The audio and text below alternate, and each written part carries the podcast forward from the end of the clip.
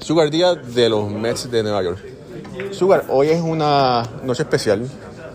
Alguien que se ha convertido en fan tuyo, que es de fama mundial, no en el deporte, pero sí en la música, está aquí para tirar la primera bola.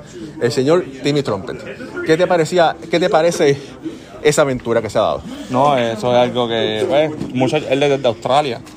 Y pues llegar aquí a Nueva York, cancelar algunos shows, me dijeron que cancelaron algunos shows para estar aquí, pues me llena de orgullo me siento contento poder compartir con él porque es una, una leyenda y un, un gran artista en lo que hace de su música.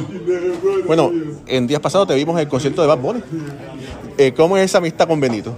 ¿Cómo estuvo ese concierto? Sí, no, el concierto estuvo buenísimo. Estuve con Tomás Nido, con Francisco Lindoli y otros compañeros de equipo. Estuvimos ahí en el concierto y la pasamos súper bien. A Benito, por lo menos, lo personal lo, lo, cono- lo conozco. He ido a un par de conciertos de él, tengo la oportunidad de compartir con él. Y de verdad que, pues, es una. Ahora mismo lo que está haciendo es algo increíble por Puerto Rico y la música. Y compartir con él, de verdad que nos sentimos contentos y siempre tenemos la oportunidad de compartir y, y hablarle de las cosas que pasan y eso. Y siempre le damos saber que estamos orgullosos por las cosas que está haciendo por Puerto Rico. Bueno, si Timmy Trumpet vino o viene al City Field, ¿vendrá Benito en algún momento al City Field? Sí, yo creo que sí, él es fanático de la pelota, él es fanático de la pelota. Él nos estaba preguntando cuándo jugábamos aquí de nuevo y nosotros le dijimos que jugábamos esta semana contra los Dodgers. Pero no sabemos el plan de trabajo de él, a lo mejor se quedó por acá y viene para el juego hoy, ¿verdad? No, no sé, pero él es fanático de la pelota y sabe las cosas que nosotros estamos haciendo, sabe las cosas que nosotros estamos haciendo porque él le gusta el deporte y sí, nos sigue. Bueno, has continuado una larga tradición de peloteros boricuas con su amor al hipismo. Pancho Coimbre, Villito Navarro, el mismo Roberto Clemente que tuvo un caballo de carrera. Y ahora tú tienes un caballo que va a estar siendo montado por eh, José Ortiz. Sí, José Luis, mañana, mañana debuta el caballo. ¿Qué nos puedes hablar sobre ese amor al hipismo que tú tienes? No, desde pequeño eh, siempre me ha gustado el hipismo. Este, en nuestra familia siempre sacábamos el.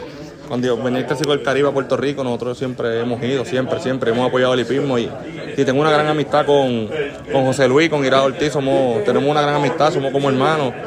Y ellos fueron los que me motivaron a adquirir un caballo. Compra un caballo que te va a gustar, compra uno. Me dijo, me dijeron, no compra uno muy caro, cómpralo ahí barato, tú empiezas y si te gusta, pues sigues invirtiendo. Y compramos ese caballo, lo compré. Y este, se lo entré, se lo di al cuñado de José Luis para que me lo preparara. Y hasta ahora el caballo tiene, va con buenas miras a debutar mañana, lo hace súper bien. Esperamos en Dios que salga con la victoria, José Luis lo va a montar. Eh, me dijo, lo voy a montar porque el caballo lo hace bien y nos gusta. Bueno, ese caballo puede abrir la puerta a que sean otros caballos que, que pueda tener la familia Díaz. Sí, no, ese, es la- lo que estamos pensando, debutar con el pie derecho, ver cómo nos va, ver cómo nos va primero con el primer caballito y en un futuro no muy lejano, si acaso adquirir otros animalitos y, seguir compitiendo, porque es algo que nos gusta, algo que nos gusta, le gusta la familia completa y estamos súper contentos. Oye, en días pasados estuvieron aquí los All Timers. Primera vez desde 1994 que todas esas leyendas de los Mets están, estaban en City Field. Estuvo Félix Millán, estuvo Pedro Martínez. Pedro Martínez, sabemos que te ayudó en un momento crítico en tu carrera que tenías que hacer los ajustes en Nueva York. ¿Cómo, así, ¿Cómo ha continuado esa amistad con Pedro? No, esa amistad siempre ha estado ahí porque el- el- el- la persona que me entrena, que me prepara para la temporada, fue entrenador de Pedro, fue entrenador físico de Pedro también cuando estuvo en Boston.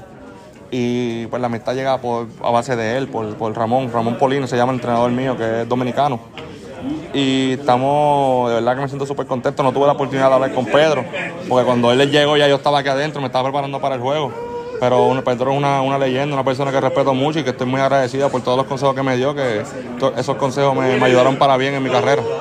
Oye, y, sabe- y sabemos que tu padre siempre ha sido una persona importante en tu vida, no solamente como papá, pero también como, como un pitching coach adicional, porque siempre te está mirando, siempre te está viendo cómo estás cayendo, está viendo tu rutina.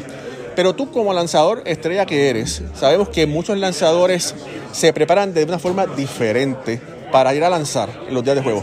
¿Cómo se prepara Sugar Díaz para lanzar aquí en Nueva York? No, la rutina, una rutina que uno crea ya cuando empieza la temporada, una rutina. Yo me, todos los días trato de hacer lo mismo, suelto los, trato de soltar los mismos pies, no trato de ajorar mucho el brazo.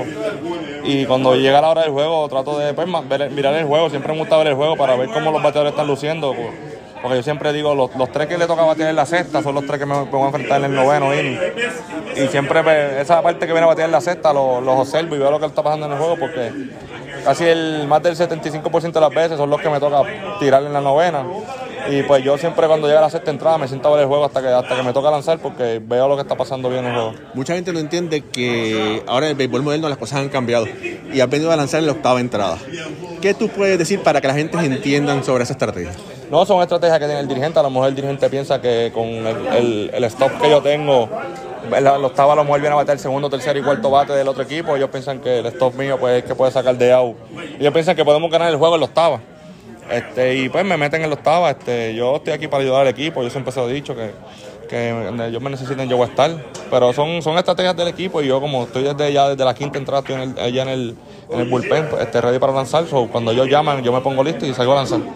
Edwin Ciudad desde Nahuabo, Puerto Rico, aquí en City Field. Le habla Raúl Ramos.